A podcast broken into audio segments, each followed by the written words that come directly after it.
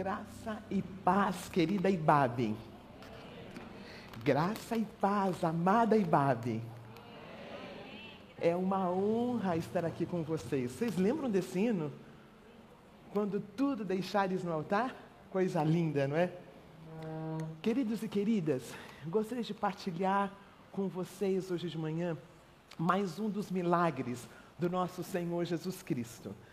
Os evangelhos, eles trazem cerca de 35 milagres no total que Jesus performou durante os três anos de ministério.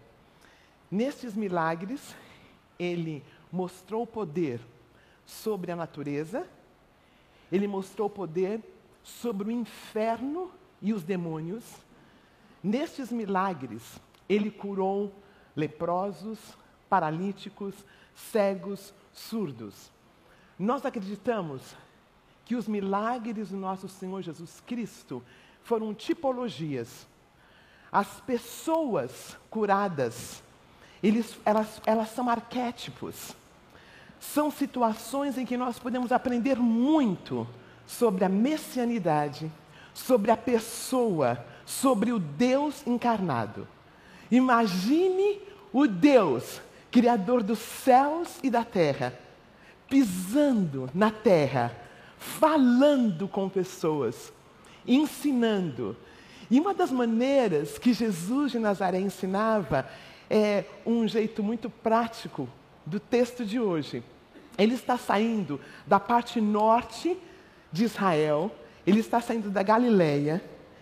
É um dos milagres, um dos últimos milagres, acontece no último momento do ministério de Jesus. Ele está saindo da Galileia, tem três caminhos que ele pode usar: é o da Samaria, é o do Vale do Jordão e é um outro caminho mais difícil por muitas, muitas montanhas. A maioria das vezes nos evangelhos, Jesus usa o caminho do central, que é o Vale do Jordão. É um vale em que eles vão andando, cerca de 120 quilômetros, porque os israelitas eles tinham festas. Ah, Deus gosta de festa, amém? Tinham várias festas que, o, que os judeus tinham que, que, que comparecer. E ah, todas elas estavam em Jerusalém, na parte sul da Judéia. Então eles saíam de vários lugares, ah, se encontravam numa cidadezinha chamada Jericó, que era a última cidade antes de subir para Jerusalém. Que Jerusalém estava num lugar acima, ah, era muito alto. Então eles tinham que subir. Então tinha essa cidadezinha ah, Jericó, eu tive a honra de estar lá duas vezes. Era uma cidade de inverno. Era uma cidade que estava muito frio em certas, em, certas, uh, em certas épocas. E Jericó tinha um clima muito ameno, tinha um clima, um clima muito legal. E tinha, uh, mesmo quando eu fui, alguns anos atrás, muitas palmeiras. Então tinha muitas palmeiras ao redor. Uh, e muitas fontes de águas naturais. Vejam, eles andavam quatro, cinco dias, eles andavam para chegar até a Jericó, para subir até Jerusalém. Precisavam de um refrigério. E a coisa fantástica sobre nosso Senhor Jesus Cristo, que o ensino dele era diferente do ensino dos religiosos da época. Enquanto eles estavam caminhando aqueles três, quatro dias, ele ia ensinando as pessoas que estavam perto dele. Nosso ensino é mais ocidental, não é? Nós, nós nos colocamos numa sala de aula, nós aprendemos ah, ah, intelectualmente, nós aprendemos verdades, mas Jesus, ele primava pelo ensino relacional. Nós não vemos Jesus levando os discípulos para uma sinagoga e ensinando da sinagoga. Nós vemos Jesus caminhando com as pessoas, ensinando e indo também para a sinagoga. Então o ensino dele era diferente. Queria que vocês abrissem a palavra dele no Evangelho segundo Marcos, capítulo 10. Nós vamos falar hoje de manhã do milagre do cego de Jericó. Cego de Jericó. Marcos capítulo 10. Jesus está descendo da Galileia ah, ele, ele passa por Jericó antes de subir para Jerusalém. E aqui acontece esse milagre. Este milagre está registrado nos três evangelhos, Mateus, Marcos e Lucas. com algumas poucas diferenças, mas é o mesmo milagre ah, ensinado aqui. Ah, só mais um detalhezinho sobre esse texto. Quando eles estão vindo da Galileia, os dois discípulos, tem dois discípulos, os discípulos é Tiago e João, que têm um pequeno problema. Eles fazem um pequeno pedido para Jesus. Eles querem sentar uma direita e uma esquerda de Deus na eternidade. Só um pedidozinho, certo? Só um pedidozinho. Um, aí, veja só, queridos, três anos de ministério, Jesus ensinando tantas vezes a importância do reino, mas os queridos discípulos ainda não pegaram, igualzinho a gente, né? não muda muito, né? Só que dizer três anos e nós temos um pouquinho mais de tempo. Ah, então, antes de começar, ah, só para a gente pensar um pouquinho no enredo desse texto, eu queria que nós começássemos no versículo 21. Ah, 41 do capítulo 10, tá bom? 10, 41. Quando os outros dez ouviram essas coisas, ficaram indignados com Tiago e João. Jesus os chamou e disse: Vocês sabem que aqueles que são considerados governantes das nações as dominam, e as pessoas importantes exercem poder sobre elas. Não será assim entre vocês. Amém? Não será assim entre vocês. Ao contrário, quem quiser tornar-se importante entre vocês deverá, deverá ser servo. E quem quiser ser o primeiro deverá ser escravo de todos. Pois nem mesmo o filho do homem veio para ser servido, nem para servir, e dar a sua vida em resgate de muitos. Pois nem mesmo o filho do homem veio para ser servido, mas para servir e dar a sua vida em resgate de muitos. Então dá para entender esse contexto. Eles estão descendo, estão naquele papo né, de ensino, ah, tem essa situação, com os discípulos, Jesus fala isto e eles entram em Jerusalém. E aí começa a nossa história de hoje. Então chegaram a Jericó. Como eu disse, Jericó é essa cidade linda e é uma cidade que não tem, não importa a rota que eu vou para Jerusalém, eu tenho que passar por, Jericó. Jericó é um lugar onde multidões passavam né? multidões em todas as festas, os tabernáculos, a festa ah, dos pães asmos, a festa da Páscoa, todos passavam, multidões passavam por Jericó. Então chegaram a Jericó. Quando Jesus e seus discípulos, juntamente com uma grande multidão, estavam saindo da cidade, o filho de Timeu, Bartimeu, que era cego, estava sentado à beira do caminho pedindo esmolas. Queridos e queridas, irmãos e irmãs, amigos e amigas, olha a situação de Bartimeu. Ele era cego, sentado na beira do caminho, pedindo esmolas. E judeu. Cego, à beira do caminho, pedindo esmolas.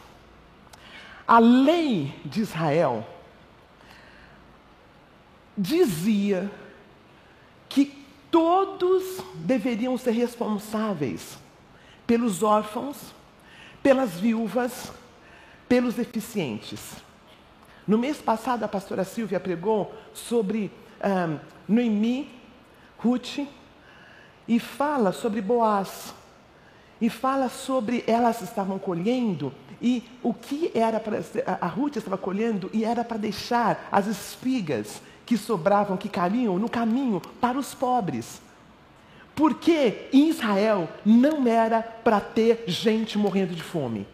A lei de Israel dizia que todos eram para comer. A lei de Israel dizia que os órfãos, as viúvas, os deficientes eram para ser cuidados. Alguma coisa aconteceu aqui. Alguma coisa aconteceu nesse período em que em Mateus fala que eram dois. Provavelmente eram dois. E pode ser que Bartimeu era o mais articulado que ficou marcado aqui. Então, na nossa história, nós temos algo que não era para ter acontecido. Na nossa história de hoje, não era para ter sido assim. Na nossa história de hoje, não era para ter sido assim. E quando eu falo hoje, eu digo hoje, tá bom? No que nós estamos falando, não era para ter sido assim, é bíblico.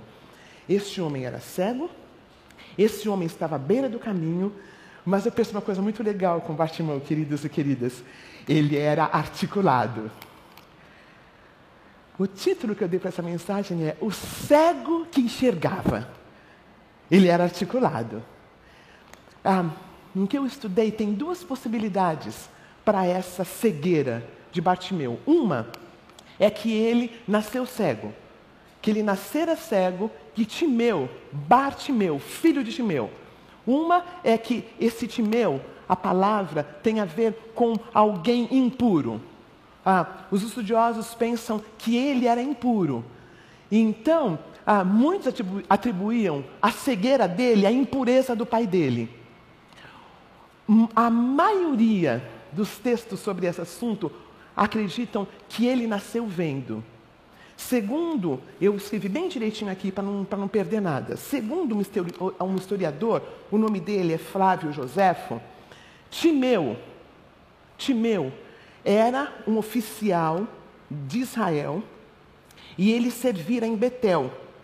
Quando se aposentou do serviço militar, ele tinha se tornado um cidadão bem-sucedido na região, um forte comerciante. E com a chegada dos romanos na Palestina, os bens dele foram confiscados e o saldo da aposentadoria foi cortado. De cidadão bem-sucedido, Timeu, segundo esse historiador, se torna um revoltoso. Joséfo diz que ele liderou vários movimentos revoltosos contra Roma e o mesmo propunha, propunha desestabilizar o governo da região. Timeu fora perseguido, preso e morto, crucificado por causa da organização dessas revoltas na região por onde ah, ele passava. E após a morte dele, a morte dele, segundo Joséfo, foi crucificado. Segundo Joséfo, Timeu, provavelmente o pai de Bartimeu, foi crucificado. E segundo Joséfo, esse historiador do século I, era comum Roma matar ou, um, ou machucar os filhos dos revoltosos. Então, supostamente, Bartimeu teria tido os seus olhos furados para que Bartimeu não seguisse o exemplo do pai. Não importa qual dessas duas razões ah, ah, Bartimeu era cego.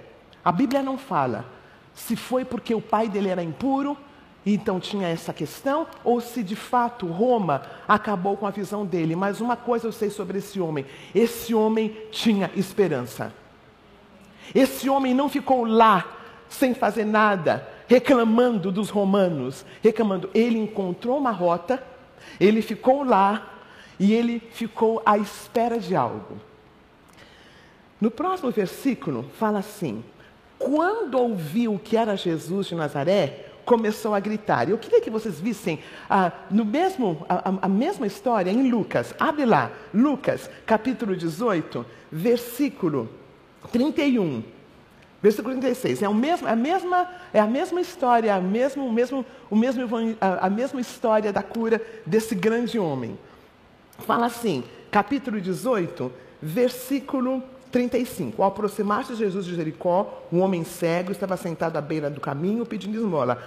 Quando ouviu a multidão passando, ele perguntou: O que está acontecendo? A minha primeira pergunta, quando ele ouviu a multidão passando, ele falou: O que está acontecendo? Aí eu fiquei pensando assim, queridos e queridas: multidões passavam ali o tempo todo. Multidões passavam ali o tempo todo. Esse homem, Bartimeu, percebeu que tinha algo de diferente naquele dia.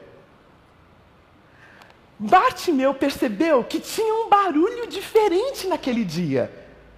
Era um cego que conseguia ver pelos olhos espirituais. Voltando para o nosso texto, em Marcos, ele fala assim: quando ouviu que era Jesus de Nazaré, começou a gritar: Jesus, filho de Davi, tem misericórdia de mim. Jesus, filho de Davi, quando ele fala Jesus, filho de Davi, ele está entendendo que Jesus é o Messias. Esse termo, Jesus, filho de Davi, em Isaías, ah, em Isaías, ah, capítulo 11, versículo 1, Isaías 11, 1, vamos lá, lá queridos. Ah, o profeta Isaías, no capítulo 11, versículo 1 fala sobre esse filho de Davi. Isaías, capítulo 11, versículo 1, fala assim: Um ramo surgirá do tronco de Jessé, e suas raízes, e das suas raízes brotará um renovo. Isso é profecia de Jesus. Olha no versículo 10. Capítulo 11, versículo 10, fala assim: Naquele dia as nações buscarão a raiz de Jessé, que será como uma bandeira para os povos, e o seu lugar de descanso será glorioso. Batimeu sabia das Escrituras, queridos e queridas. Batimeu era cego, mas ele sabia das Escrituras. E ele reconheceu que Jesus, passando por ali, era o Messias. E isso é fantástico. É fantástico, porque os religiosos da época não reconheciam que Jesus era o Messias. Os religiosos que tinham os pergaminhos, que liam Israel, os religiosos que iam para os templos, para as sinagogas, não reconheceram Jesus como Messias, mas o cego reconheceu, amém? O cego reconheceu. Ele percebeu um som diferente, ele percebeu uma caminhada diferente e ele clama: Jesus, filho de Davi, você é o Messias, tenha misericórdia de mim. E eu queria falar um pouquinho desse clamor. Esse clamor, o Novo Testamento é escrito em grego. A palavra que ele usa de clamor aqui é um clamor, é um choro desesperador. É uma expressão da condição humilhante, deteriorizante da qual ele vive. É um clamor que é um clamor em que envolve uma confissão. É um clamor em que envolve uma confissão. É como se ele falasse: Jesus, filho de Davi, se meu pai pecou, me perdoa. Se, se alguém pecou na minha descendência, perdoa. É um clamor que vem das entranhas. Não é um gritinho, é um clamor. É um clamor que sai das entranhas dele. É um clamor que sai das entranhas dele. É, é a mesma palavra do Velho Testamento que é escrito em hebraico, que eu queria que a gente lesse, é em Êxodos 2:23, é a mesma raiz da palavra. Gênesis, capítulo 2, versículo 23. Perdão, Êxodos, capítulo 2, versículo 23 fala do sufoco que os israelitas estão passando no Egito. E eles oram. E essa é a mesma palavra. Êxodos, capítulo 2, versículo 23, fala assim: Muito tempo depois morreu o rei do Egito. Os israelitas gemiam e clamavam debaixo da escravidão. E o seu clamor, clamor subiu até Deus. Olha que bênção. O seu clamor subiu até? O clamor de Batimeu chegou até? É o mesmo clamar. Ah, nós vamos repetir depois dessa mensagem. Eu venho me derramar, dizer que te amo. é o clamor da alma. E um texto é, veio muito claro aqui. O nosso grito, o nosso clamor é proporcional à consciência que temos da nossa dor. O nosso clamor é proporcional a consciência que eu tenho da minha dor. Se eu entendo a minha dor, eu grito, eu clamo. Esse esse Bartimeu, ele conseguiu exteriorizar, ele conseguiu dar nome à dor dele. Oh glória! Ele conseguiu falar, ele conseguiu gritar, ele conseguiu expor. Em uma frase, Jesus, filho de Davi, tem compaixão de mim. Ai, queridos, o próximo, a próxima parte dói muito. Dói muito essa próxima parte aqui. Versículo 48. Muitos o repreendiam para que ele ficasse quieto. Muitos o repreendiam para que ele ficasse quieto. Você consegue entender? Você consegue entender isso? Aí está um cego à beira da estrada, esmolando. A multidão está com Jesus, ensinando, ensinado por Jesus. Ele falou: fica quieto, fica quieto. É incompreensível É incompreensível. É incompreensível. Fica quieto. Mas o, o cara da nossa história era quente. O cara da nossa história não se deu por vencido. Gritou mais alto. E gritou mais alto, porque a dor dele era grande. Ele não se importou com aqueles, aquela multidão seguindo a Jesus, que falava ficar quieto. Ele não se importou. Ele gritou mais alto: Jesus, filho de Davi, tem misericórdia de mim. Eu sou um hebreu. Eu tenho direito à vida abundante.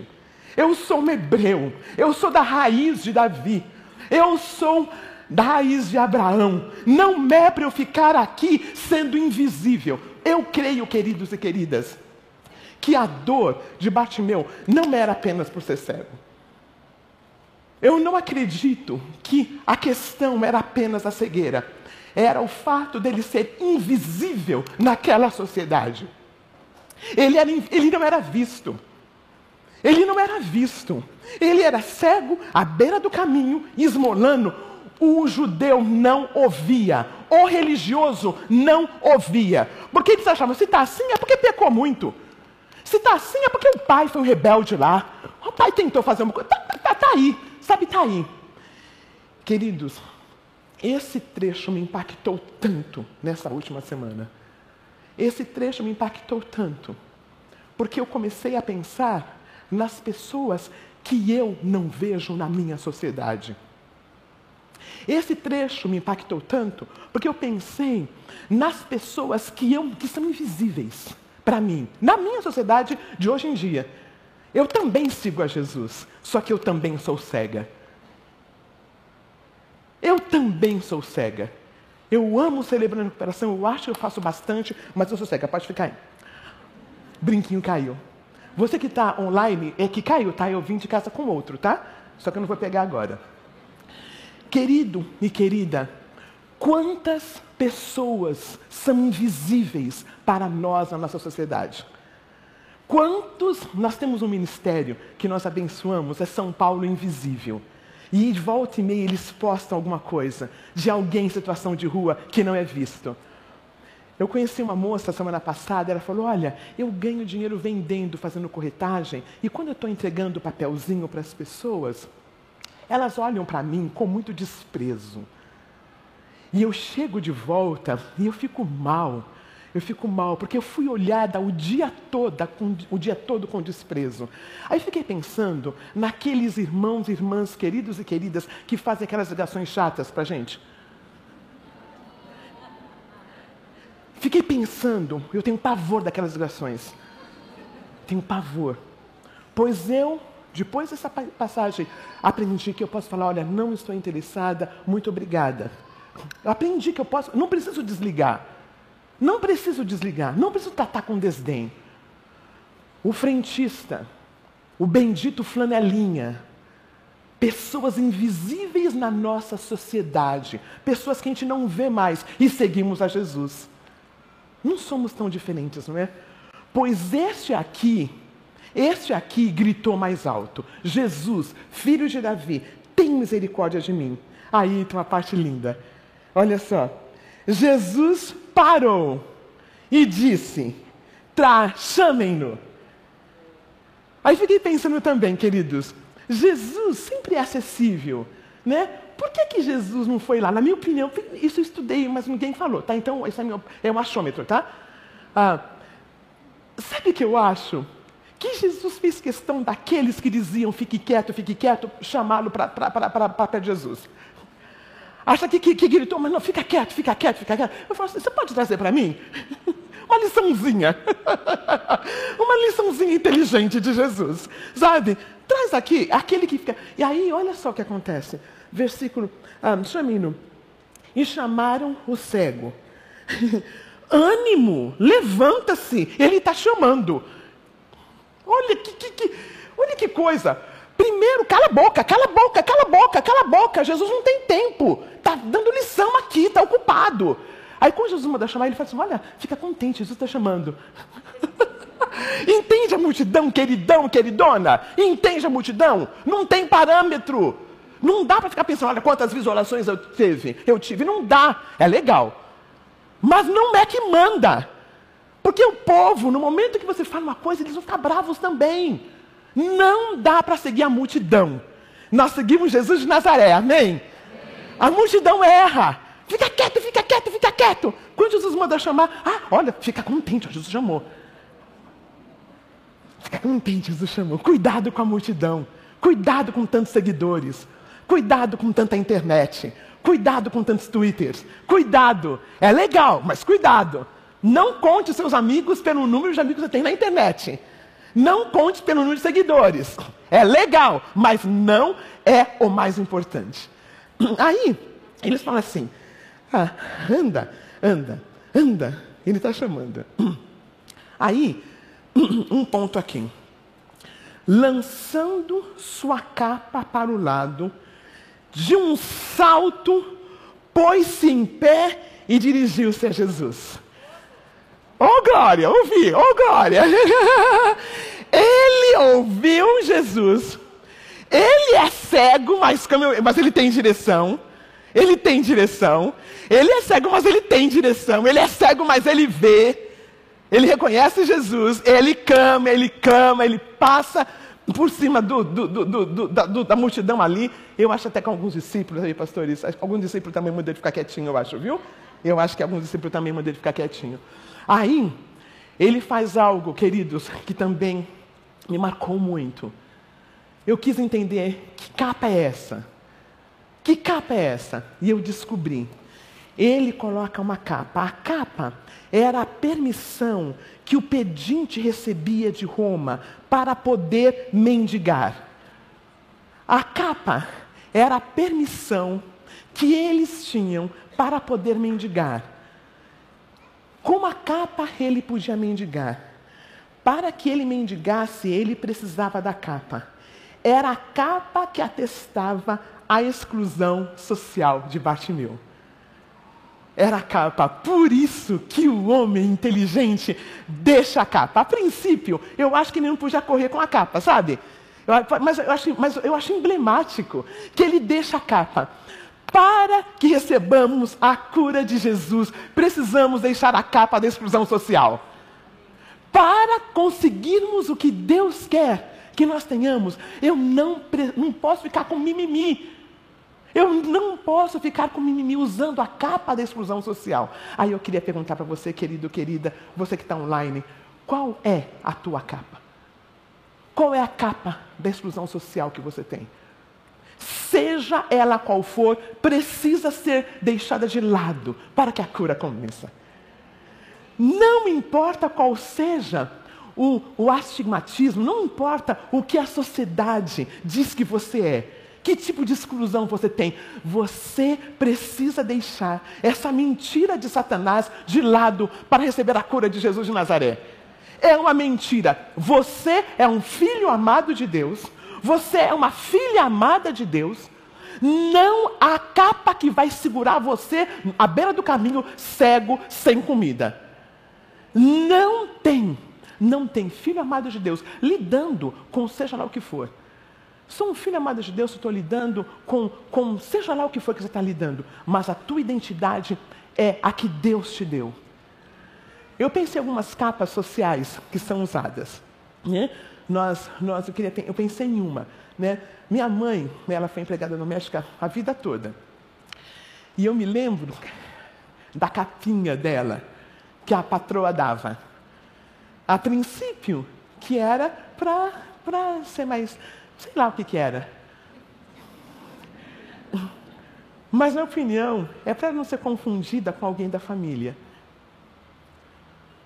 Né? Eu acho. Minha mãe não, ela adorava a capinha, tá? Porque ela falou que não tinha que comprar roupa. ela adorava a capinha. Mas hoje em dia eu olho, eu fico imaginando quantas capas nós usamos para não identificar, para que a nossa identidade não seja clara. Querido e querida, qual é a capa que você usa, que eu uso, que me mantém excluída? Não há capa que eu precise usar, porque Deus me declara livre. Deus me declara livre. Não importa quem ganhe na próxima eleição, eu sou livre. Não importa para onde o país vai, eu sou livre. Não me afeta. A capa, esta capa. Um, eu pensei em contar para vocês uma história. Dá tempo? Um, todas as pessoas têm direito ao Evangelho do nosso Senhor Jesus Cristo. Amém? Todas as pessoas têm direito ao Evangelho do nosso Senhor Jesus Cristo. Todos, todos têm direito. A palavra de Deus diz: Vinde a mim, todos os estáis cansados e sobrecarregados, eu vos aliviarei. Tomai sobre vós o meu jugo, aprendei de mim, que sou. Porque o meu fardo é e o meu jugo é. Este é Jesus de Nazaré. Aí,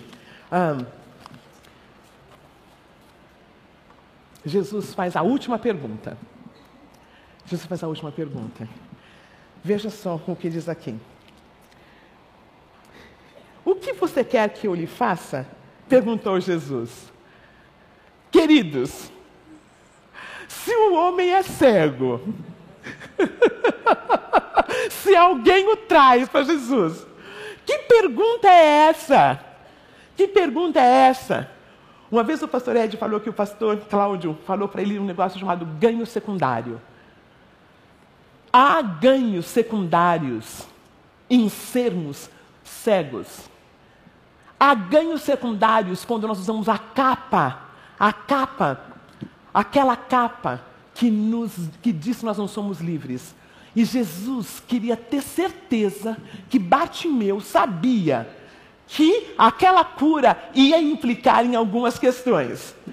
E Jesus faz a pergunta: olha, você tem alguns ganhos também em ser cego, tem alguns ganhos aí, mas você quer de fato ser curado? A capa que nós usamos, ela tem certos ganhos. Mas Jesus pergunta: o que você quer? E ele não teve dúvida. O cego que enxergava fala: que eu veja.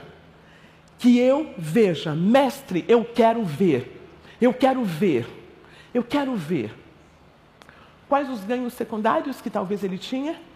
Ele não tinha que ver muita coisa, fisicamente falando. Ele ganhava os trocadinhos dele lá à beira do caminho. Ele ganhava os trocadinhos, estava para ele viver. Agora, ele ia ser um, ele ia entender que tinha dignidade, que agora ele ia ver. Ele não ia ser mais olhado com piedade. Ele não ia ser mais invisível, queridos. Ser visível tem um preço. Concorda? Ser visível tem um preço. E é um preço que você vai trabalhar a vida toda. Porque se você não foi olhado, pra, quando você começa a ser olhado, tem um preço. Tem um preço. E Jesus quis ter certeza que ele entendia que tinha um preço. Que eu veja. Aí fala assim: Vá, disse Jesus. A sua fé o curou. Imediatamente, ele recuperou a visão e seguiu Jesus pelo caminho. Imediatamente. Muitos dos textos em que Jesus curava, ele falava: Não venha comigo, vai lá para sua família, fica lá. Esse aqui, Jesus fala: Pode vir. Esse aqui, Jesus fala: Pode vir. Eu não sei exatamente o porquê, mas Jesus falou: Pode vir. Eu queria terminar dizendo as lições que nós aprendemos com esse cego que via. Primeiro, ele foi estratégico. Tem que mendigar, eu vou mendigar em, em Jericó, que tem bastante gente. Não vou, vou, vou, vou ser estratégico. Ele foi estratégico. Segundo, ele entendeu que ele não era responsável pelo que fizeram com ele, mas que ele era responsável pelo que ele ia fazer com o que fizeram com ele. Entende isso você também? Você não é responsável pelo desemprego. Você não é responsável pela pandemia. Você não é responsável pela depressão. Mas você é responsável para cuidar disso. Não é legal? Levanta, sacode a poeira e dá a volta por cima. É um versículo? Não, estou brincando. né? Ele não ficou choramingando. Ele não ficou lá. Né? Ele lidou com o que foi feito com ele. Se os olhos dele foram furados ou se o pai dele era amaldiçoado. Ele levantou e ele cuidou do que ele podia cuidar. Muito mais que os religiosos da época, ele podia ter duvidado da messianidade de Jesus. Se ele é o Messias, o que, que eu estou fazendo aqui? Ele não duvidou. Jesus, filho de Davi. Uma lição que nós aprendemos com ele. A penúltima lição: não teve medo de clamar. Não teve medo de clamar. Não teve medo de falar, de colocar para fora, de gritar alto. Não teve medo, mesmo com os discípulos de Jesus, as pessoas que estavam seguindo Jesus, manda ele ficar quieto, ele gritou. E por último, largou a maldita capa da exclusão social. Largou a maldita capa da exclusão social. Verbalizou para Jesus o que ele precisava. Nós vamos cantar agora aqui. Venho a ti outra vez. Diante de ti abro o meu coração. Meu clamor, tu. E eu quero fazer uma coisa hoje de manhã. Se você quer clamar, se tem algo que você quer clamar, lembra-se, o meu clamor é proporcional à minha dor. Vem aqui, vem aqui na frente. Os pastores vão ficar aqui em cima, vocês podem orar por essas pessoas que virem. Verbalize vindo aqui para frente. Vamos ficar em pé e vamos cantar?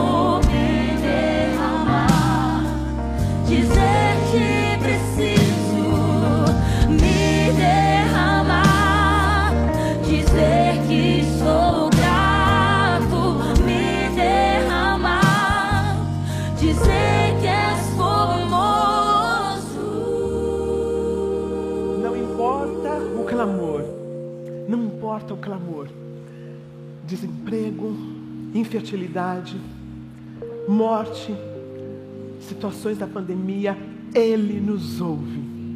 Ele está ouvindo o teu clamor. Ele está ouvindo o teu clamor. O cego que enxergava. Nós vamos orar com vocês. Nós vamos abençoar. Pastores, chegue aqui, pastor. Vamos abençoar. Vamos abençoar. Senhor amado, o Senhor está aqui.